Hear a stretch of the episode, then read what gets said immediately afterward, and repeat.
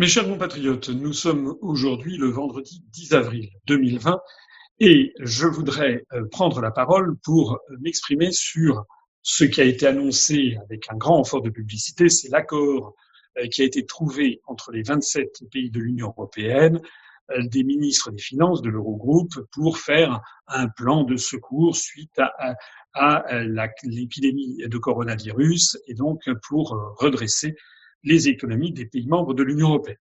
Avant de passer à l'examen de tout ça, je voudrais d'abord m'adresser à vous en espérant que tout va bien pour tous ceux qui me regardent, que tout le monde est confiné comme je le suis moi-même, et donc de faire très attention, bien entendu, à vous face à cette épidémie qui, malheureusement, euh, ne cesse de se développer. En dépit encore du confinement, il y a encore une augmentation du nombre de morts et on a dépassé les 12 000 décès. C'est un véritable drame national. Alors je voudrais quand même m'exprimer sur ce que l'on a appris, c'est-à-dire il a été question d'un plan Marshall euh, pour les pays de l'Union européenne. Ça sera un grand succès. voilà, Monsieur Bruno Le Maire a été dithyrambique sur cet euh, accord qui a été trouvé. Les dépêches de presse nous annoncent que les 27 pays membres de l'Union européenne, les ministres des Finances, se sont applaudis, etc., etc., après bien des vicissitudes et bien des réunions qui avaient posé euh, problème. Le président de l'Eurogroupe, Mario Centeno, qui euh, a parlé de plan Marshall euh, de 500 milliards de dollars, c'est un ancien ministre des Finances euh, du Portugal. Il a c'est un ultralibéral, il est socialiste, mais socialiste comme Macron, c'est-à-dire c'est un ultralibéral. Pendant qu'il était ministre des Finances au Portugal, il avait surtout mis à profit cette affaire pour faire un don de 2 milliards d'euros à une banque, la banque Novo Banco, pour la sauver de la déconfiture, ce qui avait fait beaucoup euh, euh, critiquer euh, Mario Centeno à, gauche, parce que les partis de gauche considéraient qu'il y avait mieux à faire que de renflouer une banque privée et notamment de servir le service public. Enfin voilà, c'est lui en tout cas le président de l'Eurogroupe, ça permet déjà de cadrer le, le, l'affaire. Alors qu'est-ce que l'on a appris avec ces 500 milliards d'euros? Je me mets à la place d'un Français qui ne connaît pas très bien euh, ni les questions européennes, ni les questions financières, encore moins l'architecture compliquée des structures financières à l'intérieur de l'Union européenne. Et quand il écoute la presse, il se dit ah ben voilà l'Europe sert quand même à quelque chose, il va y avoir 500 milliards d'euros qui vont nous tomber dessus. Heureusement qu'on est dans l'Union européenne. C'est ce que peuvent penser beaucoup de Français. Alors je voudrais, c'est pour la raison pour laquelle je prends la parole aujourd'hui, leur dire que tout ça c'est faux, c'est un théâtre d'ombre, c'est une mascarade générale et il faut revenir au point de départ. Alors le point de départ c'est quoi? On nous a annoncé 500 milliards d'euros qui se décomposeraient en trois, 240 euh, milliards d'euros qui seraient un fonds de secours euh, suite à l'épidémie, en réalité, il s'agit non pas d'un fonds de secours nouveau, il s'agit des actions de quelque chose qui est bien connu, qui a été créé en 2012, qui s'appelle le mécanisme européen de solidarité, le MES, je vais y revenir dans un instant, puis 200 milliards d'euros de la Banque européenne d'investissement qui est située à Luxembourg, qui est une structure qui a été créée avec le traité de Rome, et enfin 100 milliards d'euros, ça fait 540 au total, qui viendraient de la Commission européenne. Ce sont les trois étages de ce plan. Je signale, parce que c'est important de le dire, c'est même fondamental, qu'il devait y avoir un quatrième étage. D'ailleurs, Bruno Le Maire, le ministre français des Finances, avait beaucoup insisté sur ce quatrième étage, ce quatrième volet de ce plan, et de ce quatrième volet, normalement, devait être composé de ce que l'on appelle les Corona Bonds, c'est-à-dire des obligations, en anglais, des obligations qui eussent été émis par un certain nombre d'États membres de l'Union européenne et qui auraient été mutualisés parmi l'ensemble des pays de l'Union européenne.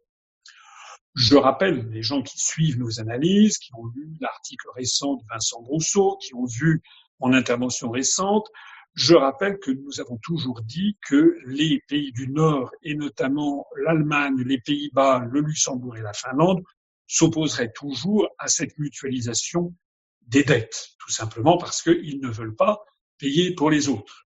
Pour prendre une image qui vaut ce qu'elle vaut, les, pays du nord de l'Europe ont le sentiment d'être pays sobres, des pays sérieux, et qui ont le sentiment que les pays du sud euh, dépensent à tout va ne sont pas sérieux. C'est un peu comme si vous aviez euh, quelqu'un, vous aviez un, voisin qui était alcoolique et vous lui donniez les clés de la cave et, le voisin vous promet de ne, pas toucher à la. Bon, bah, il faut, faut bien comprendre quelle est la réaction des pays du nord de l'Europe.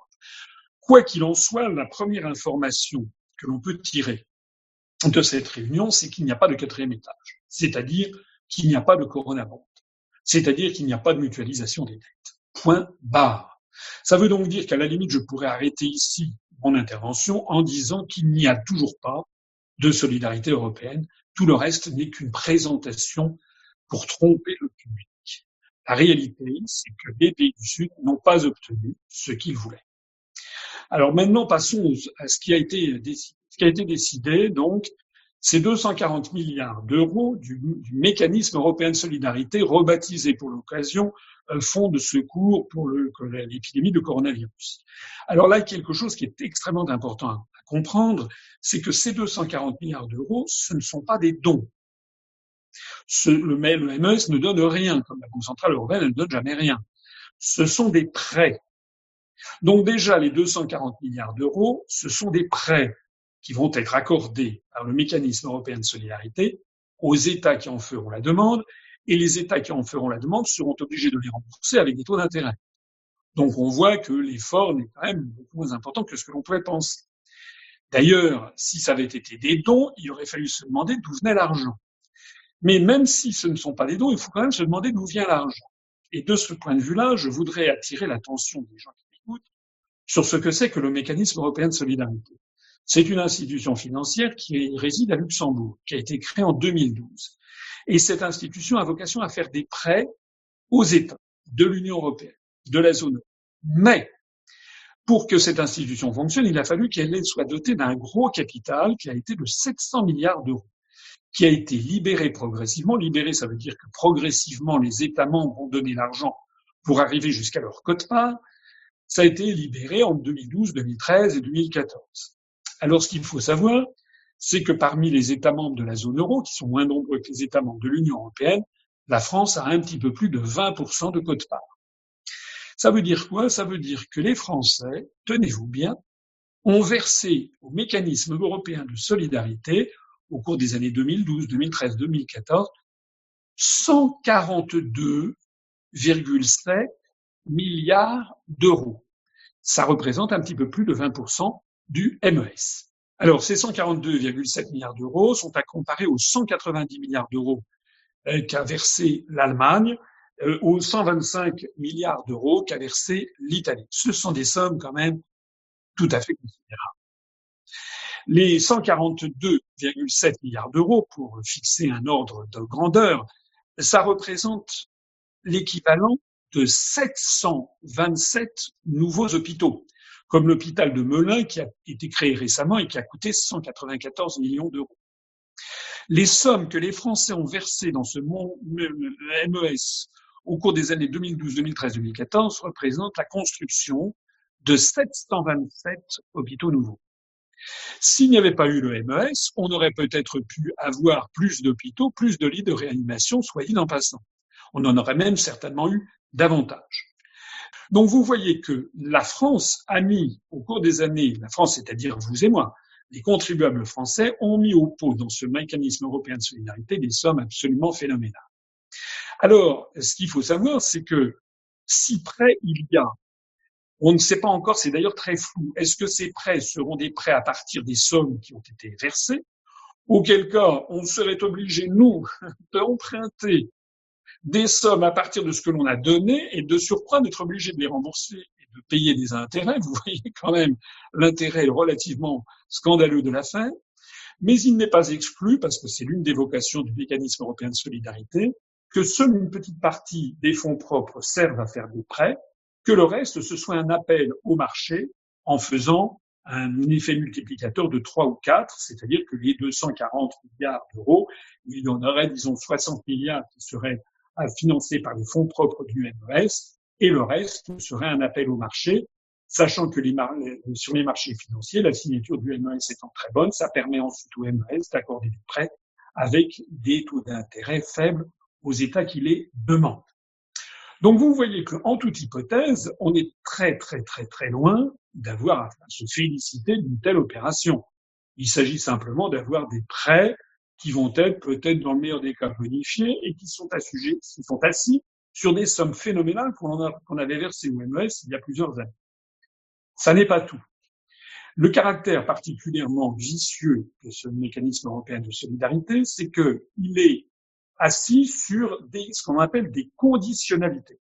Le, traité international qui a prévu le MES a prévu notamment que les États qui étaient emprunteurs, les États de la zone euro qui, seraient emprunteurs, devraient s'engager à remédier à leur déficit public. C'est ce que l'on appelle un programme d'ajustement macroéconomique défini au cas par cas avec l'État emprunteur qui s'engage à appliquer des réformes dites prédéfinies, des réformes indispensables, équilibre budgétaire, etc., etc.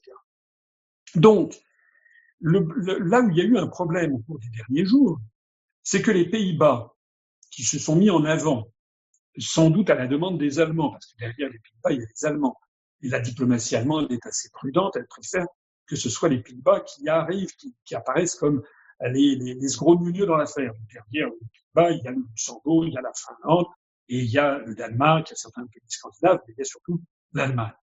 Lorsque les Pays-Bas ont exigé qu'il y ait une conditionnalité dans ces prêts du MES, ça a fait scandale en Italie, parce que les, Pays-Bas voulaient qu'il y ait de la conditionnalité qui est prévue par les traités. En fait, ce que, les pays du Sud reprochaient aux Pays-Bas, c'était que les Pays-Bas voulaient que les traités soient respectés. C'est quand même assez incroyable que l'on en soit là. Alors, la grande affaire, il y a Juncker qui est sorti de son silence, qui a accordé un entretien à Libération, qui a dit qu'il ne fallait pas avoir une religion de, de, ses contraintes, etc. Enfin, tout le monde a été, ça a été haro contre les Pays-Bas. Et finalement, si l'on a bien compris, eh bien, le ministre néerlandais des Finances et le gouvernement de la s'est dit, bon, allez, on va, on va dire qu'on accepte que ce soit des dépenses sur la santé uniquement, et donc il n'y aura pas vraiment de conditionnalité euh, sur des réformes indispensables à effectuer quant aux finances publiques italiennes. Bon. Mais, maintenant, que va-t-il se passer? Il y a les flonflons des réunions internationales devant les médias. Ça a été la réunion des ministres des Finances.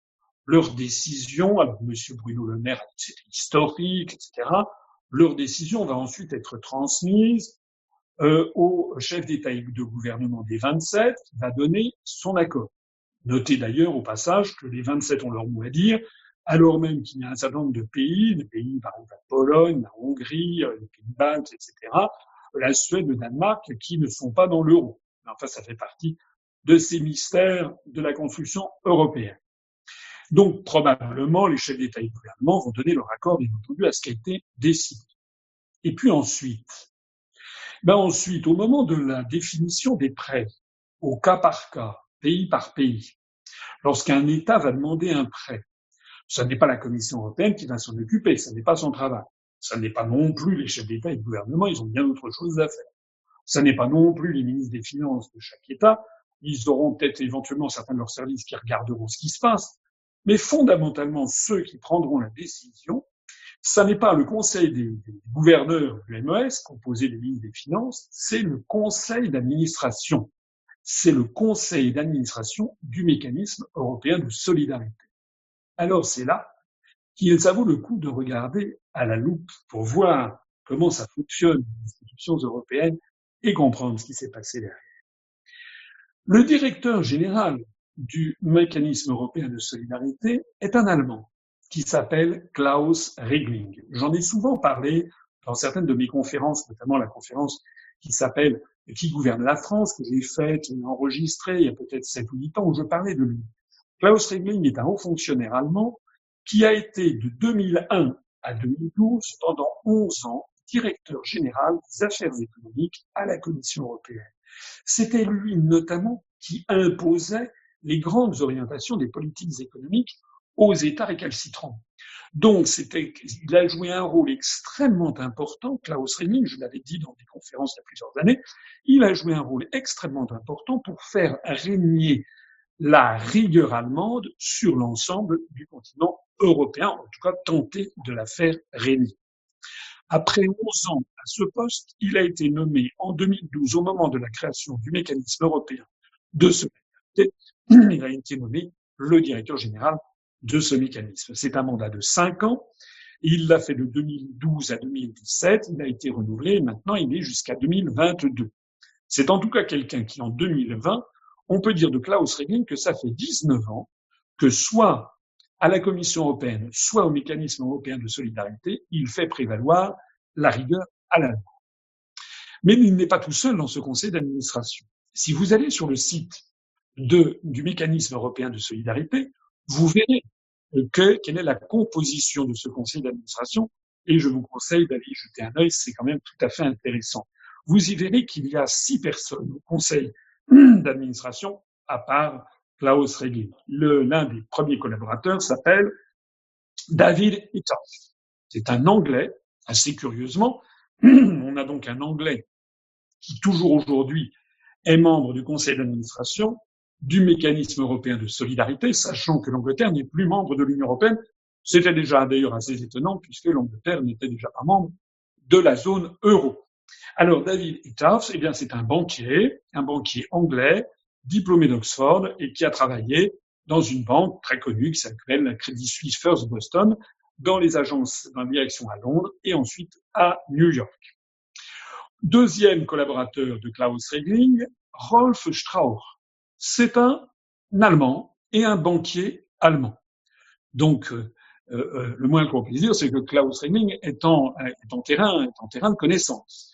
Ce banquier allemand est diplômé de l'université de Bonn il a travaillé à la Bundesbank, donc la Banque centrale allemande, puis il a travaillé pendant dix ans à la Banque centrale européenne à Francfort. C'est peu dire que c'est évidemment un apôtre de la rigueur à l'allemande. Donc on a Klaus Regling, rigueur à l'allemande, un banquier anglais qui a travaillé à New York, et maintenant un banquier allemand, rigueur à l'allemande troisième collaborateur au sein de ce conseil d'administration, un Français qui s'appelle Christophe Frankel, mais qui lui-même est banquier d'origine, diplômé de l'ESSEC. Il a travaillé au crédit foncier puis au crédit d'équipement des petites et moyennes entreprises. Donc c'est le français de la bande, le français de service, qui peut-être essaiera, et encore on n'en est pas sûr puisqu'il est banquier de formation, il essaiera peut-être de temps en temps d'assouplir, mais qui sait, on ne connaît pas sa personnalité. Et puis, quatrième collaborateur au sein du conseil d'administration, Monsieur Kalin Anef Janse. Lui, il est néerlandais. Tiens donc, voici revenir les Pays-Bas. Et c'est un banquier. Donc, c'est un banquier néerlandais, diplômé de l'université de Leiden, qui a travaillé à la banque américaine JP Morgan à Londres, puis à la Banque européenne d'investissement à Luxembourg. C'est pas ça n'est pas, ça n'est pas, comment dirais-je, un mystère que de dire que Monsieur Janssen va être le représentant du gouvernement de la haie et il va serrer les boulons au mécanisme européen de solidarité. Si le gouvernement néerlandais a fait mine de lâcher un petit peu sur les conditionnalités au niveau des ministres, ils savent qu'au sein du conseil d'administration du MES, ils peuvent compter sur Klaus Regling, Monsieur Janssen, M. Strauch l'allemand et puis M. Itaf l'anglais. Il reste enfin deux autres personnes dans ce conseil d'administration. Ce sont deux femmes, mais qui ont des postes qui sont moins importants du point de vue de la prise de décision financière et politique. Il s'agit de Sophie de Beul-Roloff, qui est une Belge, qui est diplômée de ressources humaines, qui s'occupe de la gestion des ressources humaines au sein, au sein donc, de la direction du personnel au sein du, MES. Donc, c'est, ça n'est pas sans intérêt, mais ça n'est pas elle ne participe que certainement que de très loin aux prises de décisions politiques. Et puis enfin Françoise Blondel, qui est une euh, française diplômée de Sciences Po, qui a travaillé à l'université de New York et qui a travaillé sur les marchés financiers pendant 30 ans. Elle a été également à la caisse d'amortissement de la dette sociale à la CADES. Donc elle, elle est responsable euh, du back-office, comme on dit, c'est-à-dire du, du service de fonctionnement. Elle aussi, elle ne doit pas avoir un rôle tout à fait fondamentale en matière de prise de décision. Le résultat de tout ça, c'est quoi? Eh bien, ça veut dire que, en fait, ce qui a été cédé par l'Allemagne et les Pays-Bas au niveau des ministres, ils le récupèrent au niveau du conseil d'administration et de la gestion de cet établissement. Vous noterez d'ailleurs que dans ce conseil d'administration du mécanisme européen de solidarité. Vous avez donc deux Allemands, un Anglais, un Néerlandais et un Français qui gèrent vraiment les questions financières, sachant qu'il y a une Belge et une Française qui, elles, sont plutôt strictement sur le côté administratif. Vous noterez donc que dans ce conseil d'administration, il n'y a aucun Italien, aucun Espagnol, aucun Portugais, aucun Irlandais, aucun Grec, etc., etc., c'est-à-dire de ces pays justement qui qui attendent une manne financière venue de Bruxelles. On peut donc être certain que ce MES, ça va faire pchit et que les, prêts seront accordés de façon particulièrement sévère. Le deuxième étage de la fusée, c'est la Banque européenne d'investissement qui, nous dit-on, va, va apporter 200 milliards d'euros sur la table. J'ai regardé ça d'un petit peu plus près. C'est pas exactement les choses comme ça que ça va se passer. Il s'agit de financer, ce sont des prêts là aussi, de la Banque européenne d'investissement. Il s'agit de financer des prêts notamment aux PME sur les investissements. On est exactement dans ce que les Anglais appellent du window dressing, c'est-à-dire un habillage de la fenêtre, ou du rebranding, c'est-à-dire on renomme quelque chose.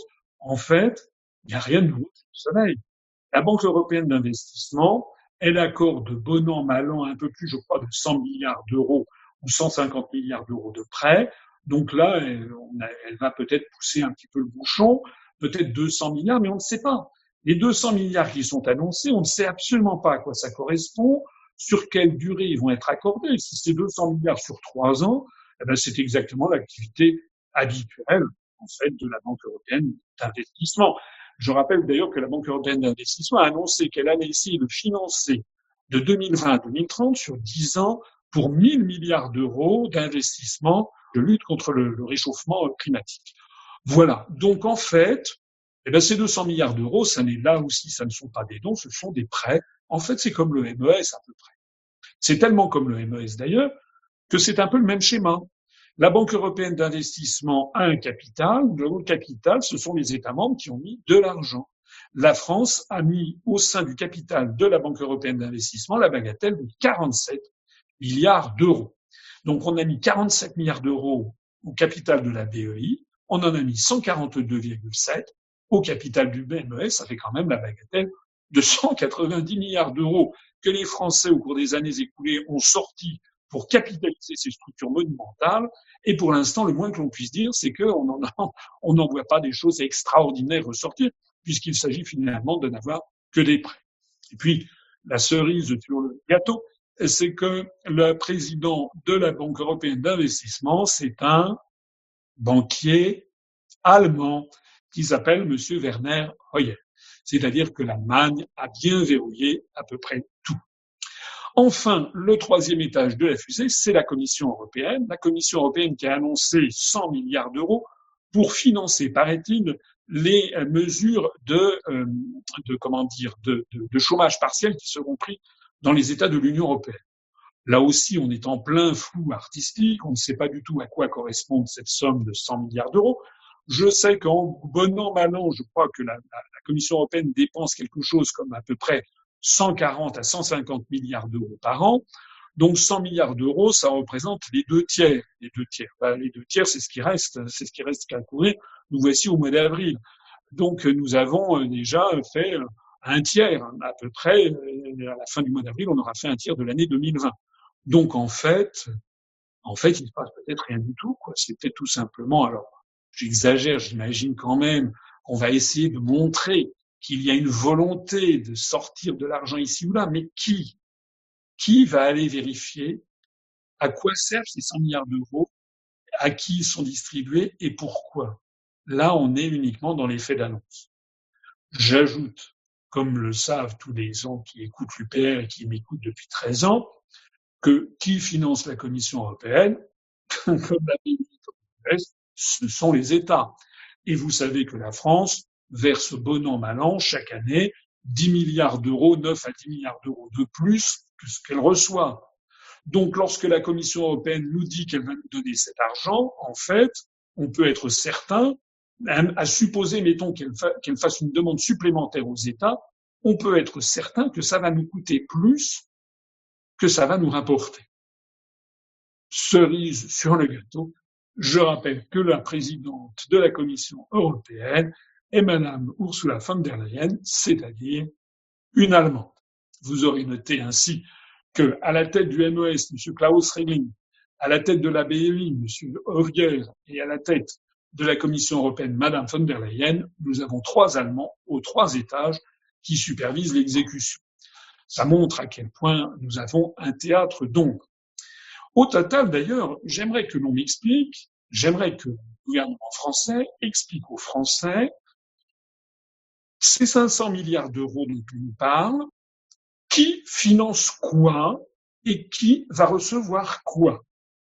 Parce que j'imagine que les États vont essayer, chaque État va essayer de récupérer le maximum d'argent, sauf s'il s'agit de prêts avec des conditionnalités qui ne conviennent pas aux uns et aux autres. Et je suis à peu près certain que, en réalité, toute cette affaire va coûter beaucoup plus à la France en milliards d'euros que ça va nous rapporter. Il n'y a donc vraiment pas de quoi pousser des cocoricots, il y a au contraire à se scandaliser de toute cette affaire. Parce que ce qu'il faut bien comprendre, c'est que cette construction européenne, on a l'impression qu'il faut absolument justifier l'existence de structures totalement inefficaces. Nous avons eu pendant des semaines et des semaines des milliers de fonctionnaires, et on va en avoir pendant des semaines et des mois maintenant, des milliers de fonctionnaires européens et dans chaque État membre de l'Union qui ont essayé de préparer ce sommet pour, montrer que l'Europe faisait quelque chose. Mais tout ceci a un coût considérable. Tous ces instruments, il faut bien payer les salaires du conseil d'administration du, du MES et de tous les fonctionnaires qui sont là-dedans. Il faut bien payer les salaires à la Banque européenne d'investissement. Il faut bien payer les salaires à la Commission européenne et avec les quelques 7000 fonctionnaires toutes ces structures-là, en réalité, coûtent beaucoup d'argent et j'insiste sur ce que j'ai dit. J'aimerais que le gouvernement français explique aux Français tout l'argent qu'il a mis dans le MES, dans le BEI, dans la Commission européenne et ce qu'il va en recevoir. Je voudrais conclure maintenant en revenant au bon sens. Le bon sens, c'est qu'il faut comparer tout ça avec le programme national. Ces 500 milliards d'euros, on ne sait pas du tout ce qui va en ressortir. Peut-être y aura-t-il quelques dizaines de milliards d'euros qui vont apparaître au cours des semaines et des mois qui viennent, mais les 500 milliards d'euros, contrairement à ce qu'a dit M. Bruno Le Maire, c'est pas de l'argent disponible immédiatement, ne serait-ce que parce qu'il faut instruire des prêts, ne serait-ce que parce qu'il faut instruire des dossiers d'investissement. Donc en réalité, 500 milliards d'euros qui vont peut-être s'étaler à supposer même qu'ils soient atteints sur un an ou deux ans pour 27 États, même si on se limite au pays de la zone euro pour 18 États, ça n'est pas beaucoup. Je voudrais comparer ici avec le programme national. En France, on a appris que l'exécutif avait décidé d'engager 45 milliards d'euros de mesures d'urgence et de garantir jusqu'à 300 milliards d'euros les crédits demandés par les entreprises à leurs banques.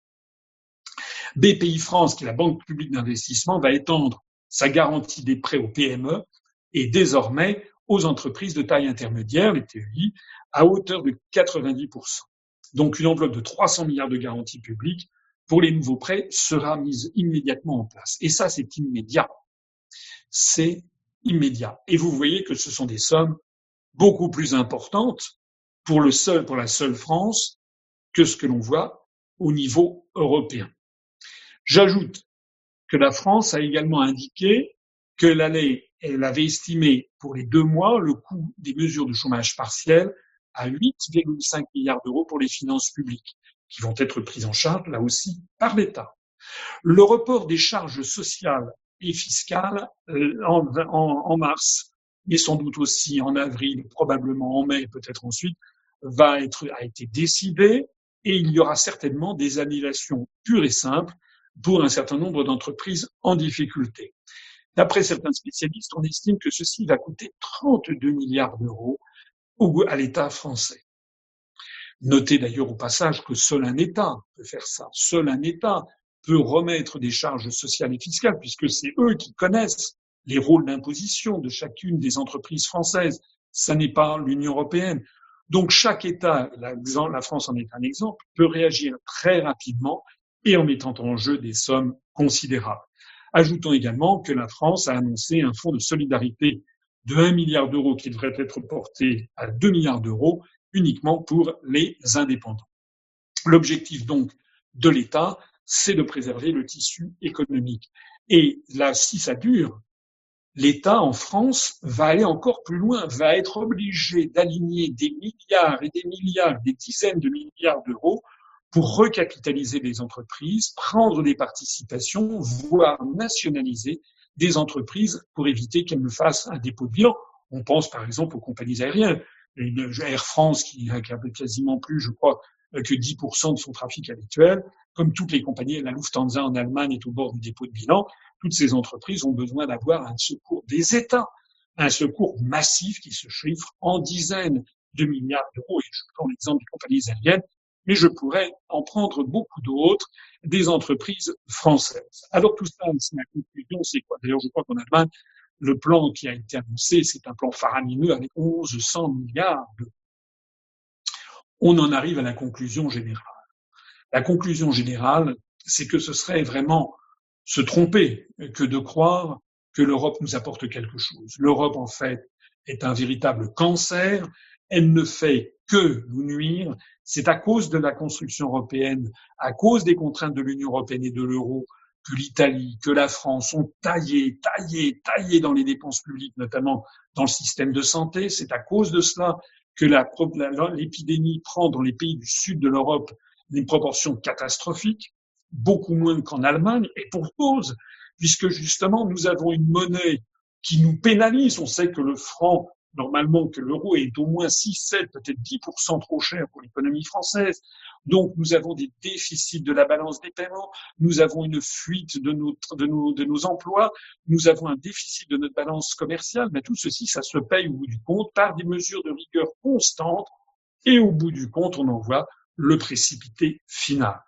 La construction européenne est nocive, au jour le jour, nocive sur les investissements publics et en plus de ça, lorsqu'on a besoin de sa solidarité, elle n'existe pas. On l'a vu de façon caricaturale sur l'affaire des masques, sur l'affaire des respirateurs, sur l'affaire de l'entraide au moment où se développait l'épidémie, on le voit d'ailleurs toujours aujourd'hui, c'est sur la Chine, c'est sur la Russie, c'est sur Cuba euh, que l'Italie ou que même la France compte, puisque maintenant ce sont des médecins cubains qui vont, et matériel cubain qui va venir à l'aide de l'épidémie dans nos départements d'outre-mer. Mais ce qu'il faut bien voir, c'est que même au niveau financier, eh bien, le compte n'y est pas parce que tout simplement, il y a les mesures de rigueur. Les pays du nord de l'Europe refuseront toujours bec de payer pour les pays du sud.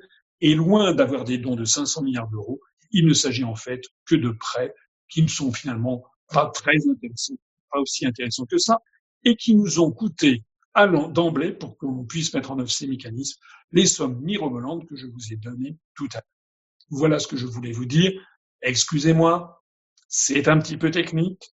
Le problème des questions européennes, quand on veut entrer dans le détail, c'est que souvent, c'est technique. Souvent, on comprend pas très bien ce qui se passe.